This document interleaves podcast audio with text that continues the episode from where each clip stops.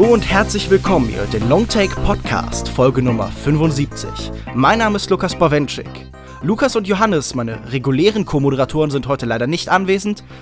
Johannes wurde von einem verrückten Musiklehrer mit einem Stuhl erwischt und Lukas wurde von einem Psychopathen angeschossen, weil er ein besonders anspruchsvolles Klavierstück nicht fehlerlos gespielt hat. Doch um über Damien Chazelles dritten Langfilm, das Musical La La Land, zu sprechen, habe ich einen mehr als würdigen Ersatz gefunden, nämlich den wundervollen Alex Matzkeit. Der ist unter anderem als freier Autor für Publikationen wie die EPD Film, EPD Medien und Kinozeit aktiv. Auf seinem Blog Real Virtuality schreibt er über Filme, Medien und Zukunft. Bei Longtake war er zuletzt in Folge 41 zu Gast und hat mit uns über Captain America Civil War geredet. Hallo Alex, schön, dass du dir Zeit genommen hast. Hallo Lukas, danke, dass ich hier sein darf. Ich, ich freue mich auch total, dass ich mit dir über La La Land sprechen kann, weil ähm, ja, Civil War, ich glaube, ich bin äh, so ein bisschen dafür äh, äh bekannt, dass ich viel über Superheldenfilme geschrieben habe und sowas, aber Musicals sind so eine heimliche Liebe von mir. Gar nicht so heimlich eigentlich und ähm, ich freue mich sehr darüber zu reden, auf jeden Fall. Ja, warum sollte es auch eine heimliche Liebe sein? Das ist ja nichts, was man verstecken sollte, was man verstecken muss. Ich denke, Menschen sind heute viel toleranter gegenüber Musical-Freunden, als sie es früher waren. Da hat die Gesellschaft große Fortschritte gemacht. Ich würde sagen, wir reden auch nicht lange rum. Neues Feedback oder eine iTunes-Kritik haben wir in dieser Woche leider nicht. Also würde ich sagen, kommen wir gleich zur Besprechung von La La Land. Also zwei Optionen. Ihr haltet euch an meine Regeln oder ihr haltet euch an meine Regeln. Kapiert? Danke. Ich kann es auch anders anlegen. Nein, nein, schon in Ordnung. Danke vielmals. Danke.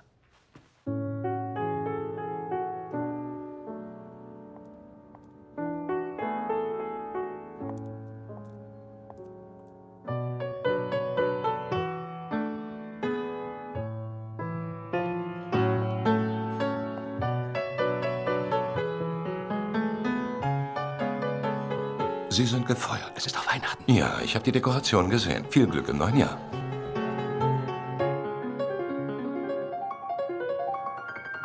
Das Filmmusical ist ein Genre des Fantastischen. Es präsentiert Welten, die immerzu aufbrechen können. Das normale menschliche Handeln wird von den externen Kräften eines Musikstücks übernommen, das plötzlich Bewegungen und Ausdruck der Figuren beherrscht. Diese oft magischen und zuckersüß kitschigen Welten des Genres wurden in seiner Geschichte immer wieder hinterfragt und neu bestätigt. Und auch Damien Chazelle erzählt von nostalgischen Träumen und bitterer Wirklichkeit. Der Jazzmusiker Sebastian, gespielt von Ryan Gosling, und die Schauspielerin Mia, gespielt von Emma Stone, sind vom Leben in der vermeintlichen Traumfabrik in Los Angeles zunehmend desillusioniert. Sebastian träumt von einem eigenen Jazzclub, muss aber stattdessen öde Weihnachtslieder in einem Restaurant spielen. Und Mia besucht Casting um Casting, nur um doch wieder in dem Café zu enden, in dem sie echte Stars bedient. Eines Tages treffen und verlieben sie sich, auch in die Ambition des jeweils anderen. Im Film stehen dann ihre Karriere und Beziehungsträume gleichwertig nebeneinander. Auch die Liebe kann entzaubert werden. Ich glaube, wir sollten bei diesem Zwiespalt zwischen Nostalgie und Dekonstruktion tatsächlich auch anfangen. Die Sehnsüchte der Figuren richten sich ja alle ganz klar auf die Vergangenheit. Mia liebt Hollywood-Klassiker wie Rebel Without a Cause, Bringing Up Baby und Casablanca.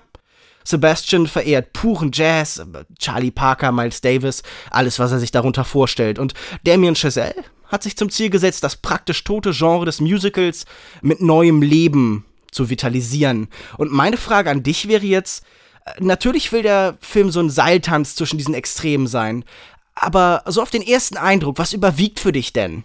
Die Liebeserklärung an die Magie des Kinos oder der Zynismus ob der Glaskugel Hollywood? Also es ist definitiv die Nostalgie, würde ich sagen. Das merkt man auch allein in der Art, wie der Film kritisch wahrgenommen wurde. Einer der äh, Sätze, die im Trailer zum Beispiel so eingeblendet wurden, war äh, They don't make films like this anymore. Und das ist auch mein größtes Problem mit dem Film, glaube ich, denn ähm, Nostalgie ist eins, äh, eins der Dinge, denen ich in den letzten Jahren echt den Kampf angesagt habe.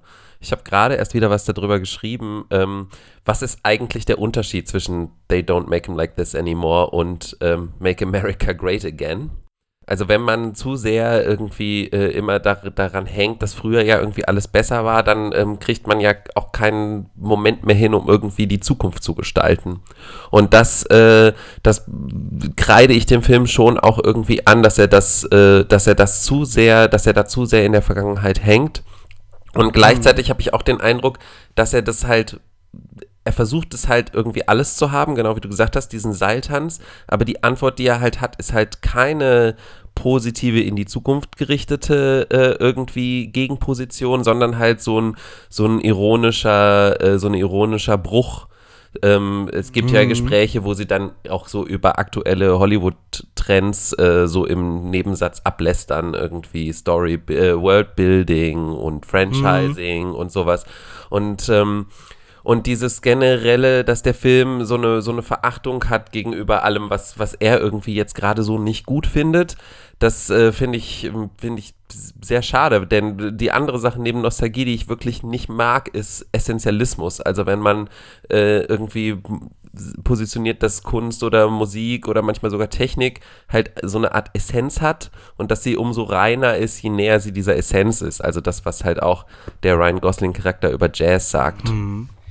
Aber dieser Ryan Gosling-Charakter, das ist doch jetzt auch keiner, den der Film nur affirmiert. Also wir haben immer wieder Momente, in denen auch Leute ihm sagen, also zum Beispiel, ich denke da an diesen John Legend-Charakter Keith, das ist so ein Freund, den er später trifft, der in so einer Art modernen Jazzband spielt, so eine Mischung aus Pop-Songs und so ein bisschen Funk, vielleicht so ein bisschen Chicoria. Auf jeden Fall sagt er ihm ja auch so, ähm, aber Jazz handelt doch von der Zukunft und du musst doch ein Innovator sein. Also ich, ich tu mir immer so schwer damit, diesen Film als rein nostalgisch abzustempeln. Also ich glaube, dass, ähm, wie du das schon beschreibst, äh, Damien Chazelle dieses ganze Nostalgische schon irgendwie liebt und er möchte es auch umarmen und er tut das auch in vielen Szenen und verweist immer wieder darauf. Also es ist ja auch sehr stark so ein Zitate-Kino. Also äh, wie viele Anspielungen wir hier auf Hollywood-Klassiker haben, die nicht ganz so offensichtlich sind, wie zum Beispiel diese ähm, Rebel Without a Cause-Momente, wo tatsächlich einfach Einstellungen eins zu eins reproduziert werden, sondern wir sehen einfach so, ja, also letztendlich hat er hier auch ganze Handlungsstrukturen geklaut. Also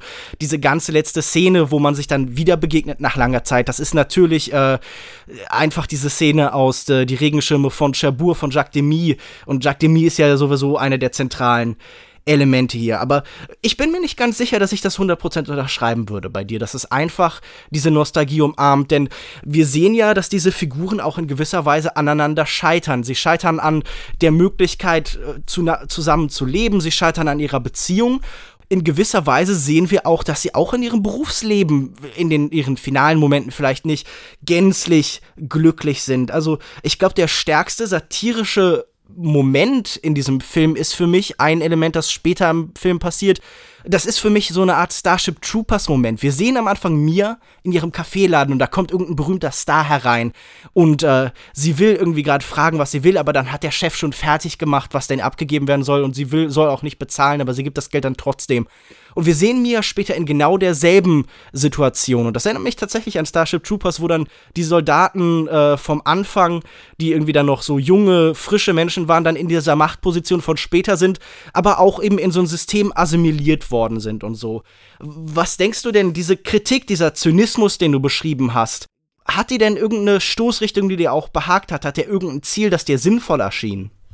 Ja, eben nicht. Ähm, und deswegen wäre es mir lieber gewesen, wenn der Film sich einfach mal ein bisschen also entschieden hätte. Ich habe überhaupt nichts, also auch wenn ich sozusagen grundsätzlich eine Abneigung gegen Nostalgie habe, habe ich überhaupt nichts dagegen, wenn Leute sozusagen so schwelgerisch altmodisch sind. Also so ein Film wie, wie Carol zum Beispiel äh, von vorletztem Jahr, wo, wo man irgendwie so vielleicht mal denken könnte, das ist wirklich auch vielleicht so eine Art Film, wie man den sonst heute nicht mehr sieht, äh, aber, aber er macht es halt wenigstens mit Überzeugung und er macht es halt nicht mit Wehmut.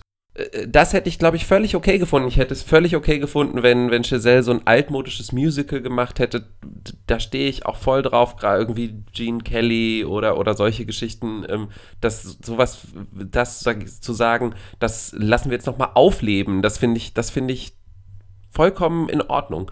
Aber das dann eben ähm, zu paaren, ohne eine, ohne eine Alternative anzubieten, wie es jetzt halt weitergehen soll, sondern dann sozusagen als Gegenposition nur zu, darzustellen, ja, und heute ist ja sonst alles irgendwie so leer und einsam, ähm, das finde ich, finde ich einfach schade. Also das, ähm, Ja. Das ist so ein bisschen wie, es, es gibt äh, in, in, ich glaube, die Blechtrommel hat Günter Grass so einen längeren Abschnitt, wo er schreibt, so, okay, heute erklären alle den Roman für tot, damit sie sich dann als letzter Romancier hinstellen können. Und vielleicht ist es so ein bisschen bei Damien Chazelle, der jetzt halt irgendwie lamentiert und eben erzählt, ja, das ist alles dahingegangen, das ist seine verlorene Ära. Aber ich, ich bin der Letzte, der das aufleben lassen kann. Ich bin vielleicht auch die letzte Verkörperung von so einem Hollywood-Ideal, so ein, äh, jemanden, der halt das Alte benutzt, um damit zu innovieren das ist was, was sich in alles in diesem Film ausdrückt, so dieser Wille, einer von den ganz Großen zu sein. Also, das ist einfach so ein unglaublicher Stilwille, der hier auch ist, so ein Ästhetizismus, der sich in jeder Einstellung irgendwie durchgängig selbst ankündigt, der auf sich hinweist und sagt, guck mal, was wir können. Also das ist so ein das ist sicher auch Teil von diesem Angebertum, das irgendwie sich so dieses durch die, die, die Filmografie von Damien Chazelle so ein bisschen zieht. Aber wenn du gerade schon von den Klassikern redest, da möchte ich, glaube ich, noch mal kurz drauf eingehen, auch von Gene Kelly und ja, ich, ich meine, natürlich hat auch immer der Bezug zu Fred Astaire oder so diese Massenornamente von Busby Berkeley oder sowas. Das sind halt diese ganzen großen Sachen der, der Film-Musical-Zeit, an die man sich erinnert, diese absoluten Highlights. Äh, das, das Problem, wenn man darauf verweist, ist, dass man dann natürlich auch mit denen verglichen wird. Und ich muss sagen, das ist ein Vergleich, in dem Damien Chazelle und seine Stars Ryan Gosling und Emma Stone nicht sonderlich gut dastehen. Denn ich muss sagen, mir gefallen diese Musical-Elemente ganz okay. Ich finde die ganz nett gemacht. Aber weder die Musik noch die Choreografien überzeugen mich jetzt sonderlich. Also, die Musik hat den ganzen Film über was sehr Seichtes und irgendwie so ein bisschen was, so, so ein bisschen zu gefällig, so ein bisschen zu poppig auch. Also da merke ich den Jazz nicht, der in der Geschichte die ganze Zeit behauptet wird. Und die Choreografien, da ist die Kamera sehr viel intensiver dabei, als es die Darsteller zu irgendeinem Moment sind. Ich meine, das erreicht halt natürlich nicht ansatzweise die Qualität von einem Genie wie Gene Kelly und das ist wahrscheinlich heute tatsächlich nicht mehr möglich weil es nicht mehr diesen breiten Raum und diese ganzen Filme gibt, in denen das eben abgefeiert wird. Also das ist keine Karriere mehr, auf die sich jetzt jemand tatsächlich stürzen kann. Aber trotzdem schadet dieser Vergleich dem Film doch enorm. Oder hattest du das Gefühl, es gibt so Momente, die an diese Energie, an diese, auch, auch diese Perfektion in irgendeiner Weise anschließen kann? Oder hattest du wenigstens das Gefühl, dieses äh, etwas weniger perfektionistische wurde in irgendeiner Weise klug eingesetzt? Also ist da auch vielleicht ein System hinter? Hat er die, die Schwäche zur Möglichkeit gemacht irgendwo? Das habe ich auch ein paar Mal gelesen, dass das so ein bisschen gewollt ist, auch dass die Stimmen der beiden eigentlich gar nicht so äh, gut sind. Ähm, aber das, das ging mir nicht so. Das ist aber vielleicht auch persönlicher Geschmack. Also ich, ich mag das dann halt einfach, wenn es, wenn es wirklich perfekt äh, auch inszeniert ist. Und tatsächlich finde ich, dass er, dass er das mit seiner Kameraarbeit und seinem Schnitt ähm, schon gut hinkriegt. Da würde ich dir also nicht so zustimmen. Das fand ich schon bei Whiplash wirklich ähm, enorm, diese Art und Weise, wie er es geschafft, einen mit Musik so emotional zu bombardieren. Hm. Das, das finde ich wirklich beeindruckend, weil ähm, als jemand, der selber, also ich bin selber auch Musiker und das ist tatsächlich das, was ich empfinde, wenn ich Musik live vor allem spiele, ja. Also das dann, dann, dann verliert man sich wirklich manchmal in so einem Rausch aus, aus Eindrücken und, ähm, und das kriegt er auch hier wieder toll hin, finde ich. Und dann auch im, im Gegenzug dazu diese vielen langen Einstellungen, wo er eher mit äh, Verschiebungen vor der Kamera arbeitet, als jetzt und, und, und damit die Kamera zu Bewegung, bewegen, als immer nur mit Schnitt.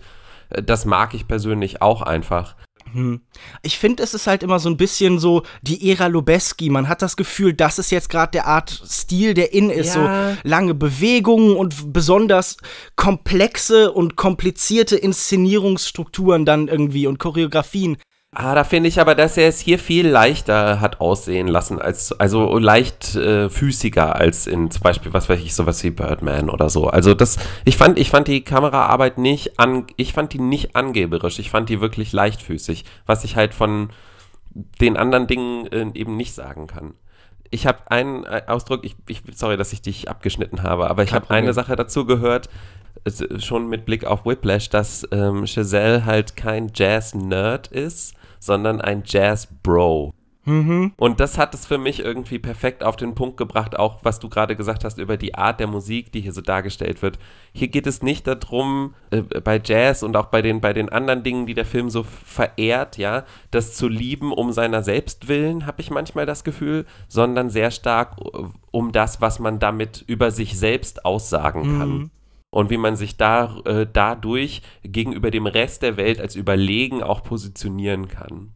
Und das ist, glaube ich, so ein bisschen, das bringt es sehr gut auf den Punkt, was meine Haltung an, gegenüber dem Film und die, die Haltung des Films gegenüber mir weil was sagt es dann auch über mich als Zuschauer aus, ja, wenn ich äh, vielleicht nicht hundertprozentig damit übereinstimme, äh, was mir halt so ein unangenehmes Bauchgefühl macht. Ja. Aber lass uns doch mal kurz so ein bisschen über die Musik tatsächlich sprechen. Äh, Gab es da für dich Songs, die so besonders herausgestochen sind? Also natürlich sind da bestimmte Motive, die in diesem Film sehr viel wiederholt werden. Also ich meine, so Sachen wie äh, die, der City of Stars Song oder halt eben das äh, Mia, äh, das, das Thema von Mia und Sebastian. Das sind ja Sachen, die immer wieder aufgegriffen werden. Und ich habe das Gefühl, einfach durch die reine Wiederholung sind die mir dann auch irgendwann im Kopf geblieben.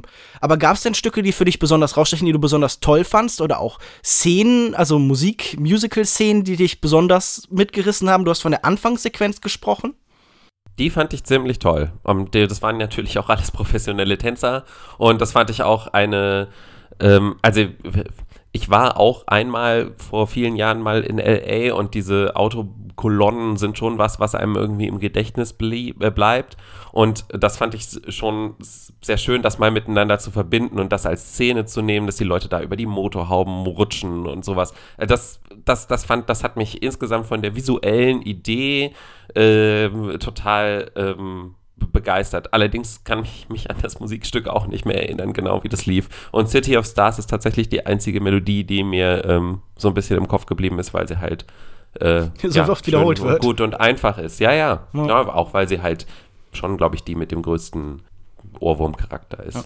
Was mich, glaube ich, an all diesen Musikstücken stört, ist, ich finde das in Musicals immer gut, wenn über die Musik auch tatsächlich erzählt wird. Wir haben ja in der Regel in, in den, also in den meisten klassischen Musicals nicht so viel Raum, so außerhalb der Stücke, sondern da wird meistens eigentlich nur so ein bisschen die nötige Handlung runtergespult, die man braucht, um zum nächsten Musikstück zu kommen. Und hier habe ich ganz selten tatsächlich die Beziehung zwischen der Figur und dem Stück wahrgenommen. Also, wenn ich irgendwie zum Beispiel überlege, was für eine Art von Typ dann zum Beispiel Sebastian ist, der, äh, ja, keine Ahnung, halt tatsächlich Miles Davis verehrt und sowas. Ich dachte die ganze Zeit, wieso ist dessen Thema dann so ein Drei-Akkord-Popstück? Also irgendwie, er spielt dann G-Moll, C und irgendwie D-Moll und irgendwie geht er nachher irgendwann nochmal auf ein F oder so. Und ich dachte dann die ganze Zeit so, das ist doch einfach viel zu simpel für diesen Menschen. Ist das dann so ein Metakommentar, dass es über ihn sagt, so, seine innere Komplexität ist nicht so groß wie die, die er nach außen vorgibt? Oder ist da einfach, äh, ist man einfach hingegangen und hat gesagt, wir machen jetzt für die Leute, die Jazz verehren, halt irgendwie so Michael Bublé-Songs? Da kann ich dir keine Antwort drauf geben. Definitiv fand ich in Whiplash die, die Stücke von Justin Hurwitz, die er für den Film geschrieben hat, auch schon nicht so gut wie die Klassiker, die sie halt einfach gespielt haben. Und ähm, das hat sich hier schon so ein bisschen fortgesetzt auch.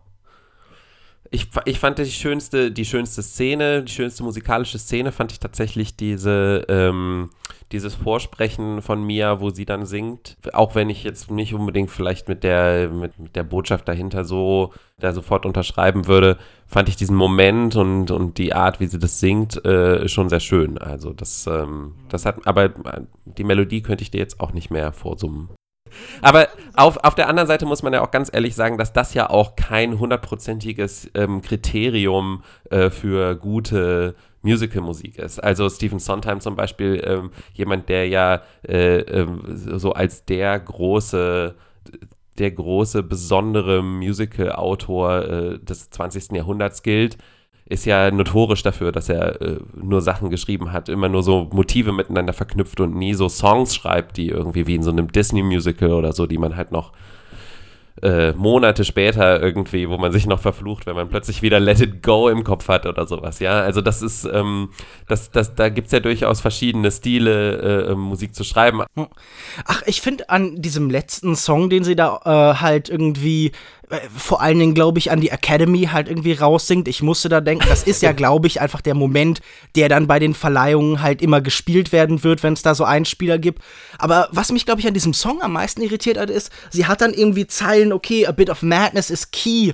Und dann schaue ich mir diesen Film hier an, in dem ich gerade sehe und spüre da halt überhaupt keinen Wahnsinn und überhaupt keine Exzentrik und all diese Visionen und diese Traumideen, die da angesprochen werden, die sehe ich hier immer nur behauptet, die sehe ich immer hier nur so, ja, wie du es beschreibst, so vorgeschoben als, als Selbstbeschreibung. Also, das ist ein Film, der im permanenten Zustand ist, sich selbst zu mythologisieren und sich selbst zu irgendwas Größerem zu erklären, als er dann wirklich ist. Aber ich finde übrigens deinen Vergleich, oder du hast keinen Vergleich gezogen, aber du hast gerade über Let It Go gesprochen. Und ich habe äh, mit diesem Film hier ein sehr ähnliches Problem, wie ich es mit äh, Frozen, also mit Die Eisprinzessin auch habe, denn er gibt irgendwann in gewisser Weise auf, so richtig ein Musical zu sein. Und man, man hat das Gefühl, da ist dann irgendwie so eine, so eine Scham auch, die immer noch damit verbunden ist. Vielleicht eine, die du ja auch vorhin schon irgendwie äh, in unserer Einführung kurz irgendwie so angesprochen hast der, der Film bewegt sich dann immer weiter vom Musical weg mit laufender Spielzeit und wird immer mehr zu einer Romanze und vielleicht halt auch zu einem Liebesdrama. Und mich hat das eigentlich gestört, weil das, das schien mir irgendwie dann auszudrücken, dass man gar nicht so viel Vertrauen in die erzählerische Qualität der Musik hat, sondern dass man dann doch wieder die Schauspieler braucht und dass dann wirklich so Rom-Com-Situationen geschaffen wird. Ähm, da muss ich dir aber widersprechen. Das ist ähm, tatsächlich ein häufiges, ein, eine häufige Kritik, ähm, die aber tatsächlich in Filmmusicals total normal ist, dass äh, in der zweiten Hälfte häufig ähm, nicht mehr so viel gesungen wird. Ähm, da habe ich mal was drüber gelesen. Hm, vielleicht ähm, finde ich es wieder und wir können es irgendwie in die Shownotes packen oder mhm. so. Aber ähm, das ist wohl re wirklich relativ normal. Man hat ja im Musical auch so verschiedene Songgattungen. Also es gibt immer diesen In a World Song, der immer als erstes kommt, der mhm. irgendwie die Welt äh, etabliert. Dann gibt es immer diesen I Want Song. Das ist dieser, wo sie, wie heißt das, der irgendwie In the Limelight oder sowas oder In the Spotlight, äh, den sie singt.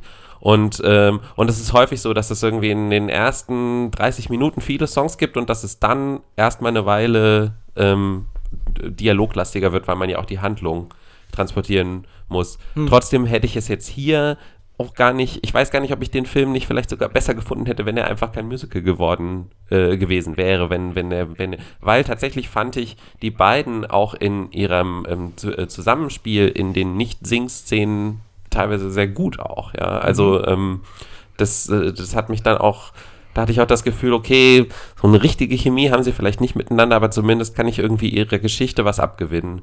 Ähm, und wenn sie dann wieder angefangen haben, zu singen und zu tanzen, habe ich immer gedacht, dann löst sich das alles immer so in Wohlgefallen auf, auf so eine merkwürdige Art. Hm. Ach, ich weiß nicht. Also ich habe mit den beiden als Paar und sie treten ja in Filmen regelmäßig als Paar auf. Also ich glaube, das ist jetzt schon der dritte oder vierte Film, in dem sie so als als äh, uns Liebes als Liebespaar präsentiert werden. Immer so ein bisschen so ein Problem. Und ich spüre zwischen den beiden halt wirklich sehr sehr wenig, sondern also ich wie gesagt, ich ich glaube, ähm, ich ich muss nicht darum rumreden, dass ich kein großer Fan von Ryan Ryan Gosling bin. Ich habe das Gefühl, auch in diesem Film ist er wieder so ein etwas dümmliches Grinsen mit einem Haarschnitt darüber.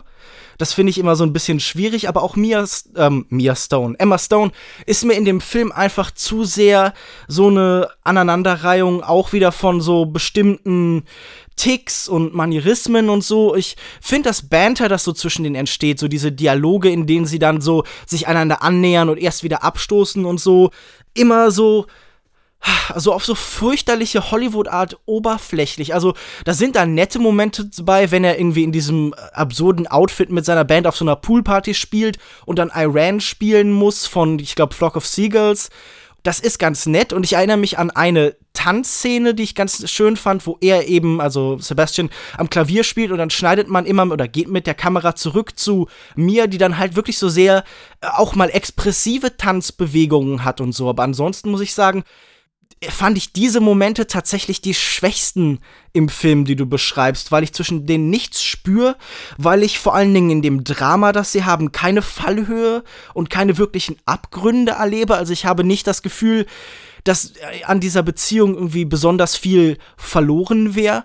Und vor allen Dingen ist da auch irgendwie, also der, der Film reduziert sich ja auf sie. Es gibt außer ihnen eigentlich keine wirklichen Figuren. Man könnte jetzt noch sagen, John Legend als Keith, äh, aber der ist, glaube ich, irgendwie auch für drei Szenen da.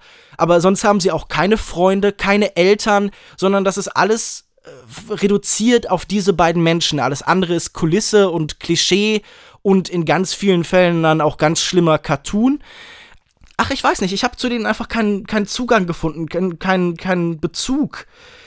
Und, und ich fände es auch so schwer, irgendwas wirklich über deren Beziehung auszusagen und was sie aneinander lieben, außer eben, dass sie keine Ahnung, halt so ganz, ganz nett zueinander sind. Ja, da stimme ich dir absolut zu. Und äh, ja, also das war für mich einfach so ein bisschen so ein äh, Problem. Aber wenn du jetzt sagst, äh, diese Szenen gefallen dir deutlich besser als die Musikszenen, dann muss ich doch auch mal auf eine Sache einkommen, die mich auch an diesem Film so ein bisschen gestört hat. Nämlich, die werden ja vor allen Dingen über Humor so ein bisschen aneinander gebracht. Humor ist ja oft in romantischen Komödien, da das Komödien dann vielleicht mal äh, jetzt in dem Fall betont, so das Bindeglied an Menschen. Das ist das, was die zueinander zieht und danach kommen dann die ernsten Sachen. Die, die Romantik ist dann immer so ein bisschen weniger ähm, von diesem Humor durchzogen. Das sind dann die Sachen, die eben auch als dramatisches Element benutzt werden. Und ich fand den Humor in diesem Film, wenn ich ganz ehrlich bin, unheimlich billig und schrecklich. Also das sind dann so, äh, ja, so Aneinanderreihungen von Los Angeles-Klischees. Also zum Beispiel einer der Witze in diesem Film ist, dass wir dann äh, sagen, okay, ähm, Sebastian, hol mir mal mein Auto und dann hängen da nur Prius-Schlüssel. Und er hat aber eher vor, sie hatte eben vorher gesagt, oh, es ist ein Prius. Und dann ist der Gag, haha, alle in Los Angeles fahren Prius. Und in dem Moment hatte ich das Gefühl, Damien Chazelle ist so ein bisschen so die, die Los Angeles Hollywood-Version von sowas wie Mario Barth oder so. Das ist immer der einfachste Witz gewesen. Also wie ein Witz über Anti-Gluten-Fanatiker irgendwie in dieser Muffin-Szene. Ist das nicht, sind das nicht einfach sehr einfache Ziele und einfach sehr unorigineller Humor? Ist mir jetzt nicht so negativ aufgefallen, muss ich sagen. Mir ging es eher so, dass ich, ähm, es gibt eine Szene, äh, da, da habe ich vorhin schon mal kurz drauf angespielt, wo, wo ähm, ähm, Mia ge gezwungen wird, sich mit so einem up-and-coming Drehbuchregisseur ja. äh, zu unterhalten, der aber halt wohl voll auf dieser Franchise-Schiene reitet und ähm, der ihr dann halt gesagt, so zum Beispiel Goldglöckchen und die drei Bären. Was mhm. wäre, wenn man das aus Sicht der Bären erzählt? Und ich habe dann tatsächlich im Kino gesessen und gedacht, das würde ich mir tatsächlich angucken. Ja, das, das dachte ich mir. Ich glaube, das wäre genau das Richtige für dich. Also, ähm, ja, ähm, es, es, doch, es gab aber auch Szenen, die bei mir ähm, gezündet haben. Also ich muss ganz ehrlich sagen, ich fand diese 80er-Jahre-Kiste und wo sie ihn da generell die Blicke, die die beiden austauschen, mhm. wenn er auf der Bühne steht und sie im Publikum sitzt, ich finde, das sind schon die besonderen Momente des Films auch. Ähm, auch selbst in dieser Szene, wo man jetzt darüber streiten kann, ob dieses, diese fiktive John Legend Band, die sie da zeigen, ob das jetzt tatsächlich irgendwie eine adäquate Repräsentation von moderner Weiterentwicklung von Jazz ist, was ich nämlich auch nicht unbedingt äh, behaupten würde.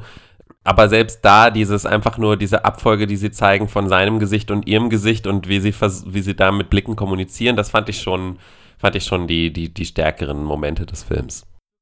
Also da muss ich wirklich sagen, das fand ich einer der allerschlimmsten Momente des Films, weil dieser vollkommen übertriebene Unglaube, also dieses, dieses pure Entsetzen, das in ihren Augen eben ausgedrückt wird und auch im Kontrast dazu dann eben auch die anderen Menschen, die sich dann auch noch die Dreistigkeit erlauben, an dieser Musik Freude zu empfinden. Also die Kamera hebt ja sie auch von der Beleuchtung her dann so ganz stark gegen das Restpublikum ab und sagt, wirklich im wahrsten Sinne des Wortes, du siehst die Erleuchtete gegenüber den, den ungewaschenen Massen, die so um herumtanzen und dann auch noch es wagen, solche Musik ertragen zu können. Das ist vielleicht das, was du auch dann vorhin schon wieder angesprochen hast, diese Überheblichkeit, die Damien Chazelle in vielem dann auch mitbringt, also diese, dieses Selbst, dieses Überlegenheitsgefühl gegenüber den anderen. Und ich finde vor allem offenbart dieser Moment so eine der größten Probleme, die ich mit seinem Kino habe. So, ein, so eine große Abwesenheit von, von Neugier, so eine Distanz zu dem, was er tatsächlich beobachtet. Wenn ich jetzt gerade sage, die Witze sind einfach, dann sage ich auch, die Figuren sind einfach. Ich habe ja schon gesagt, es gibt dann, alle Szenen sind auf so eine, auf so eine unheimlich simple Art gelöst. Also diese Casting-Szenen von mir zum Beispiel, in denen sie abgelehnt wird, in denen dann der, der wirklich cartoonhaft desinteressierte Casting-Agent da sitzt, so, ja, ja, ganz toll. Oder irgendwie dieser schmierige Fotograf, der äh, Sebastian, während er in dieser Band von John Legend spielt, halt irgendwie fotografiert, der auch so dieses absolute schmierige Fotografen-Klischee erfüllt. Oder wie gesagt, diese schon angesprochene arrogante Kundin. Das sind halt so total abgegriffene Bilder und ich habe wirklich ganz oft das Gefühl, Damien Chazelle fehlt so ein bisschen das Interesse an Menschen oder an daran, Menschen zu beobachten. Und vielleicht auch zu verstehen, oder? Ja, genau. Ich habe das Gefühl, er bewundert immer nur Ambition an Menschen, aber nicht die Menschen, die diese Ambitionen haben. Mhm. Ja, vielleicht ist es sowas. In dem Moment, in dem du das Menschliche aus so einer Liebesgeschichte rausnimmst, entstehen für mich irgendwie einfach Probleme damit, die wirklich empfinden zu können. Denn ich muss auch sagen, auch was hier über Mia und Sebastian erzählt wird, finde ich nicht besonders ergiebig. Also du hast gesagt, du konntest da reinfinden. Welche Elemente an denen, an, an, an ihnen als Mensch fandst du denn interessant? Also einfach Sachen, die jenseits ihrer eigenen Ambitionen funktionieren. Also für mich waren das so ein bisschen so Chiffren, die waren ohne Geschichte, die waren so ein bisschen ohne, ohne klare, ohne klares Wesen. Könntest du die irgendwie beschreiben nee, als Menschen? aber ich finde tatsächlich trotzdem, dass die Situationen, in die er sie bringt, ganz gut passen, irgendwie ganz, ganz, äh, ganz gut resonieren können auch. Also diese ähm, konf große Konfliktszene, die es sozusagen gibt, wo man so ein bisschen den Gefühl hat, der, das Gefühl hat, der eine hat ähm, für den anderen was aufgegeben, was der andere nie wollte, dass der äh, erste aufgibt. Ähm, das sind schon so mhm. Momente, die, die, fand ich jenseits von so üblichen ins Drehbuch geschriebenen Missverständnissen zur Weiterführung des Plots, die mich immer nerven in Filmen, irgendwie äh, doch einigermaßen real. Also da, ich glaube, solche Situationen gibt es tatsächlich äh, viel zu häufig und die entstehen, die, das sind nicht solche Situationen, die sich lösen lassen, indem Leute einfach mal miteinander reden würden, was ja ganz häufig eben bei, bei so Sachen so ist, sondern dieses, dass gerade mhm. auch äh, in Hollywood, äh, äh, gerade in den USA, äh, dieses Ding mit äh, weil man es ja halt immer noch so ständig so vorgesetzt bekommt. Äh, äh, ihr, ihr, müsst an eure Träume glauben und äh, wenn ihr irgendwie auch mal was macht, um einfach nur die Miete zu bezahlen zu können, dann seid ihr eigentlich schon Sellouts und so. Das glaube ich schon, dass das äh, ein innerer Konflikt ist, der gerade die Menschen, die da leben und die äh, äh, sich da um so eine Karriere bemühen, auch immer umtreibt. Und das fand ich darin ganz gut wiedergespiegelt. Mhm. Hm. Ja, aber ich finde es so ein bisschen schwierig, weil in seinen letzten Szenen oder in seiner ganzen Machart bestätigt er ja dann doch diesen Gedanken eigentlich wieder, dass man doch eigentlich Absolut. immer nur ein Casting zum Beispiel davon entfernt ist, endlich den großen letzten finalen Durchbruch zu haben. Und ähm, das fand ich, glaube ich, bei der, ähm, bei der Kritik von Till Kadritz äh, ganz gut formuliert. Der hat gesagt, das sind so Durchhalteparolen für das, so dieser neuen Schicht des, des Künstlertums von Menschen, die in so einer ewigen Selbstausbeutung leben, die merken, dass da kein, keine Marktmöglichkeit ist oder keine Struktur mehr, irgendwie ihre eigenen Ideen auszuleben, aber sie sind glücklich, weil sie sich eben ja selbst ausdrücken können. Nur äh, äh ja, aber sollten sie vielleicht irgendwie dann doch gucken, dass sie Möglichkeiten schaffen, damit halt irgendwie auch zu funktionieren oder sie müssen irgendwie gesellschaftlich Möglichkeiten finden, das in, äh, umzusetzen. Und das, das schien mir einfach so ein, so ein endloses Schulterklopfen und so ein Weiter so zu machen für einen Zustand, der Gesellschaft vielleicht einfach auch nicht so optimal ist und unter dem, glaube ich, auch heutzutage viele leiden. Also ich meine, du bist gerade in Berlin. Ich glaube, da sitzt doch die Hälfte der Leute rum und hofft, dass sein nächstes Projekt jetzt irgendwie gerade das wird, wo der Durchbruch kommt. Die Hälfte der Leute wahrscheinlich nicht, ähm, aber auf Drei jeden Viertel. Fall. Äh, stelle ich auch immer wieder fest, dass man, dass ich mich sogar selber ähm, in so einen, ähm, in so einen Strudel fallen kann, wenn ich nicht aufpasse, dass ich denke, ah, ich müsste doch eigentlich und ähm, warum mache ich nicht, warum versuche ich nicht vom Schreiben zu leben oder so. Und ähm, und ich finde auch immer, dass man äh, es, ich habe schon Filme gesehen oder, oder Geschichten gelesen, die, die das irgendwie auf so eine weniger ähm, schwarz-weiße Art zumindest dargestellt haben, meine ich. Hm. Auch es ist ja so, dass sie am Ende den, den Durchbruch, äh, den sie da äh, hat, das ist ja eben nicht äh, irgendwie so das nächste große Hollywood-Franchise oder sowas, das, was ihr halt vermutlich Kohle bringen würde, richtig, sondern sie, ist, sie kriegt ja richtig, äh, richtige Kunst dann angeboten, ja, so ein Mike Lee-Film quasi, wo, wo am Anfang noch gar nichts feststeht, sondern erstmal äh, die Schauspieler gefunden werden und dann werden anhand ihnen die Figuren geben, das natürlich auch irgendwie, da muss sie sich dann nicht verstellen, das ist natürlich auch irgendwie relativ einfacher äh, Weg raus aus diesem Dilemma, ähm, dass sie sich ja selber in dem sie sich ja selber vorher äh, befunden hat. Ja. Also ich finde natürlich jetzt erstmal die, die, die Vorstellung gruselig, dass jetzt gerade Mike Lee die große Kunst wäre, die man bekommen kann, aber das kann man natürlich so und so sehen. Aber vor allen Dingen habe ich das Gefühl. Also das Kino war voll, das Kino, in dem ich ihn gesehen habe, war voll bis auf den letzten Platz und das waren ganz viele Leute, die eindeutig schon ewig nicht mehr im Kino waren. Und ich glaube, die würden genau das so sehen. Also, ohne sie jetzt als Masse behandeln zu wollen. Aber ja, gut. So. Auf, aber auf, auf jeden Fall ähm, finde ich das auch, es ist so, es ist so ein bisschen innerhalb diese, dieser vermeintlich kritischen Struktur, die er da auch erzählen will, ist es fast so ein bisschen zu perfekt, denn sie wird damit ja trotzdem irgendwie auch ein Star. Also zumindest muss Sebastian jetzt jeden Tag an einem riesigen Plakat von ihr vorbei, das halt irgendwie so bild- und wandfüllend ist, das so die äh, die visuelle Entsprechung ist von den Bildern, die sie am Anfang in ihrem Zimmer hat. Also sie hat ja so ein riesiges In Ingrid Bergmann Wandtattoo. Ich bin jetzt nicht ganz sicher, wie genau das da drauf gemacht ist bei sich. Und äh, später wird sie dann selbst zu eins. Also sie wird ja durch diese künstlerischen Sachen, also die, die, in diesem großen Kontext dann wohl auch finden und die auch wohl genug Geld bezahlen, dass sie halt eine von diesen Stars ist, die ins Café kommen und dann wahrgenommen werden und äh, ja, wie, wie, wie gesagt, ich, mich, mich stört das, dass ihre Geschichte fast so zu perfekt irgendwie endet. Also ich sehe so ein bisschen Melancholie bei dem Ende von Sebastian, wenn er als einsamer ähm, Pianist dann halt irgendwie im Bildschatten sitzt und so, nachdem diese große ähm, The Red Shoe Imitation dann halt irgendwie geendet ist. Das fand ich übrigens auch ganz komisch. Wir können vielleicht, also ich meine, wir, wir spoilern ja schon die ganze Zeit, oder zumindest ich tue das, weil es mir in dem Zusammenhang, ich glaube nicht, dass das ein übermäßig handlungsgetriebener Film ist oder sein sollte, oder dass man daraus den größten, das größte Vergnügen zieht aus den Handlungswendungen. Aber ähm, er endet ja auf so einer Note von so einer gegenseitigen letzten Begegnung. Es ist eine Jahreszeit und es sind irgendwie fünf Jahre dazwischen vergangen. Und wir, sie treffen sich dann wieder und ihre Blicke begegnen sich während einem Musikstück und dann ja, sehen wir so eine Mischung aus eben, wie schon gesagt, diesem Paul Pressburger-Film und dessen letzter Ballettszene und tatsächlich halt so eine eigenen Geschichte miteinander, so eine parallele Wirklichkeit. Und ich muss sagen, die fand ich sehr, sehr komisch gemacht. Ich fand die musikalisch nicht interessant. Und ich habe auch nicht so richtig verstanden, was genau Damien Chazelle mir hier jetzt noch erzählen wollte, außer, ja, es hätte alles anders sein können. Hast du da mehr draus ziehen können? Nicht direkt, obwohl ich die Idee äh, schon ganz schön fand. Ich finde schon, dass das, dass das einem immer wieder passiert, auch im Leben, wenn man jemanden trifft, äh, zum Beispiel, ähm, mit dem man mal äh, zusammen war und dann hat es halt nicht geklappt oder so und dann begegnet man sich wieder und man versteht sich eigentlich noch irgendwie und man hat plötzlich so einen inneren Film darüber ablaufen, was hätte passieren können. Mhm.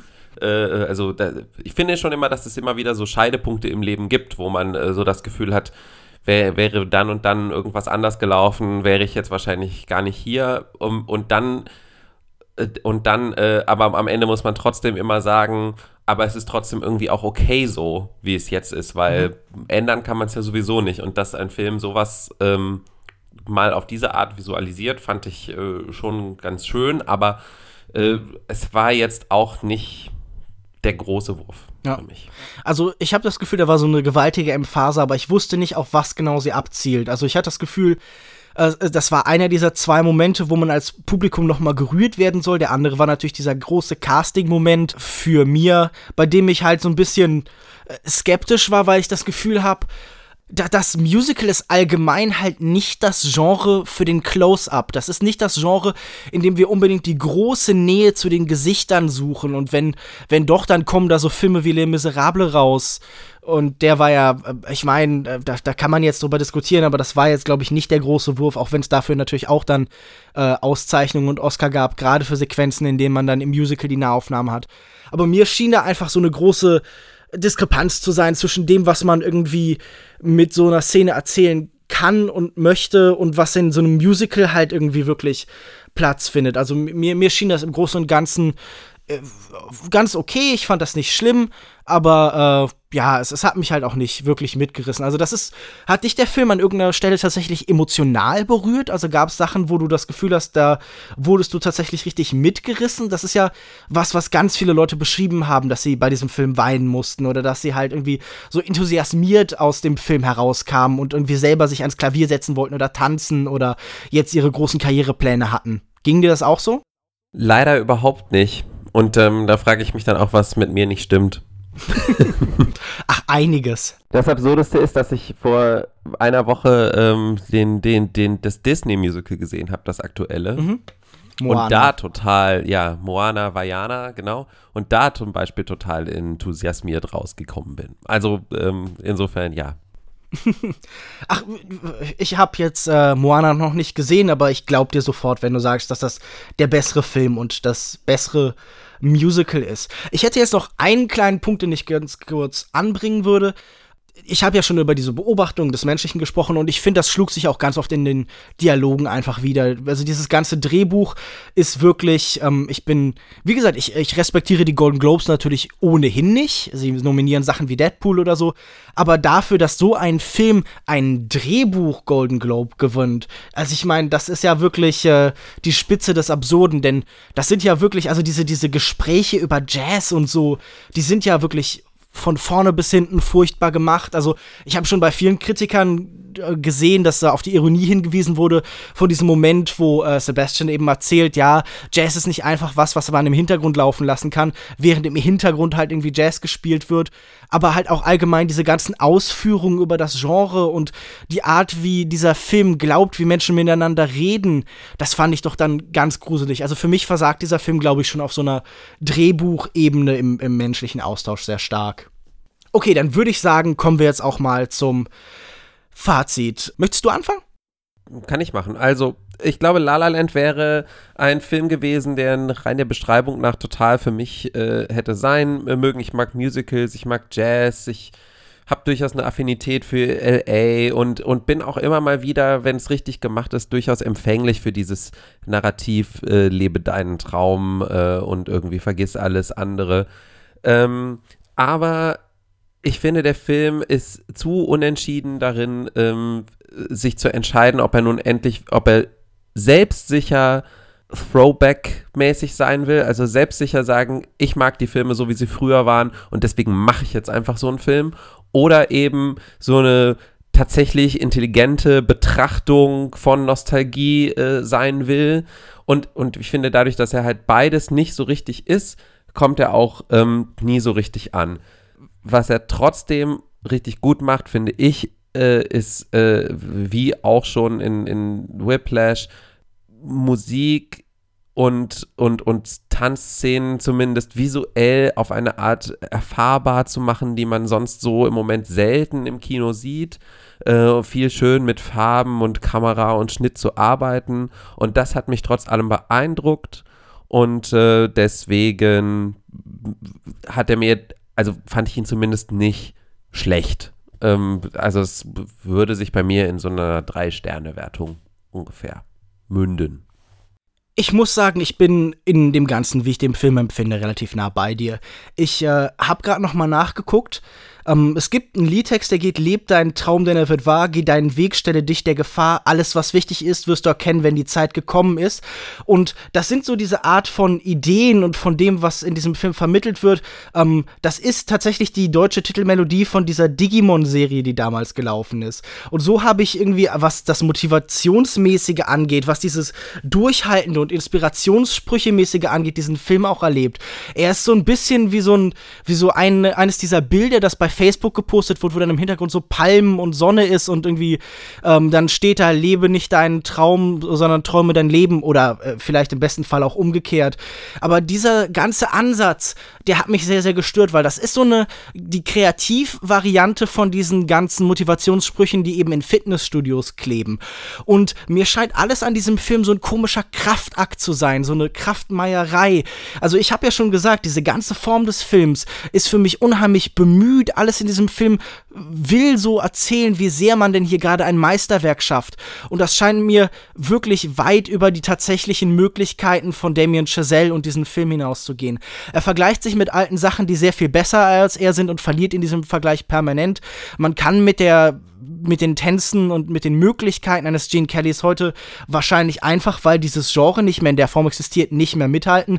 Und man sollte es dann vielleicht auch nur versuchen, wenn man sich wirklich sicher ist. Aber was ich immer noch am allergruseligsten finde an diesem Film, ist tatsächlich diese Verachtung für alles, was nicht in Damien Chazelles genaues Bild passt, was er als mittelmäßig und Kompromiss versteht und so.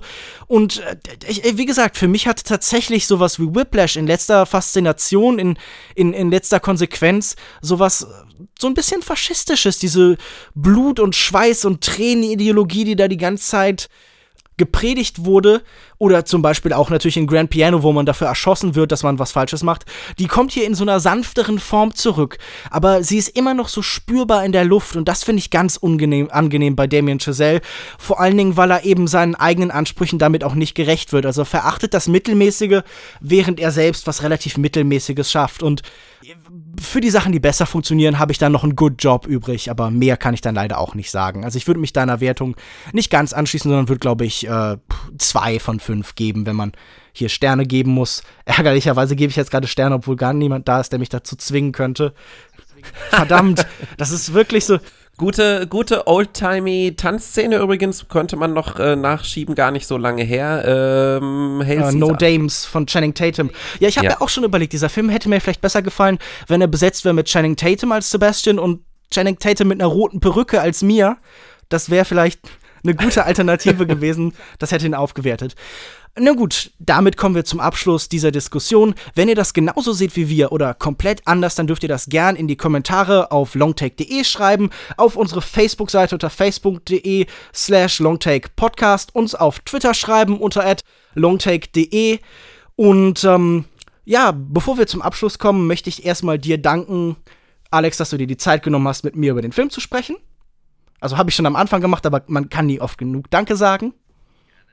Gerne, jederzeit wieder. Und ähm, dann würde ich dir auch gerne noch die Möglichkeit geben, zu erzählen, wo findet man dich denn im Internet und gibt es irgendwas aktuell, was du gern äh, an die Menschen da draußen, an die Zuhörer bringen würdest? Also mein Blog heißt Real Virtuality, realvirtuality.info und ähm, überall sonst äh, Twitter, Letterboxd und so weiter unter meinem Namen einfach Alex Matzkeit. In der aktuellen Ausgabe von EPD Film, die Ende des Monats erscheint, habe ich eine kleine Glosse zum Thema Nostalgie. Das passt ja wirklich perfekt. Also, wer sich da noch ergänzend weiterbilden möchte, kauft die EPD Film, die, glaube ich, auch tatsächlich das La La Land äh, und äh, Musicals im Allgemeinen als so eine Titelgeschichte hat. Also, das äh, ist, glaube ich, sowieso Genau, aber es ist die nächste Ausgabe, nicht ah, okay, die La La Okay, Verzeihung, Ausgabe. dann, dann habe ich die, dann habe ich das Falsche beworben, aber die kann man sich, glaube ich, auch kaufen. Ich habe den Text über Musicals da drin ganz gerne gelesen. Ähm, mich findet man auf Twitter unter @kinomensch, auf kinomensch.wordpress.com, auf Facebook unter facebook.de slash kinomensch und regelmäßig bei kino-zeit.de Dort findet ihr mich auf jeden Fall und wir freuen uns, wie schon gesagt, über jedes Feedback und auch natürlich über iTunes-Rezensionen. Und dann bleibt eigentlich nur noch zu sagen, bis zum nächsten Mal und tschüss. Tschüss.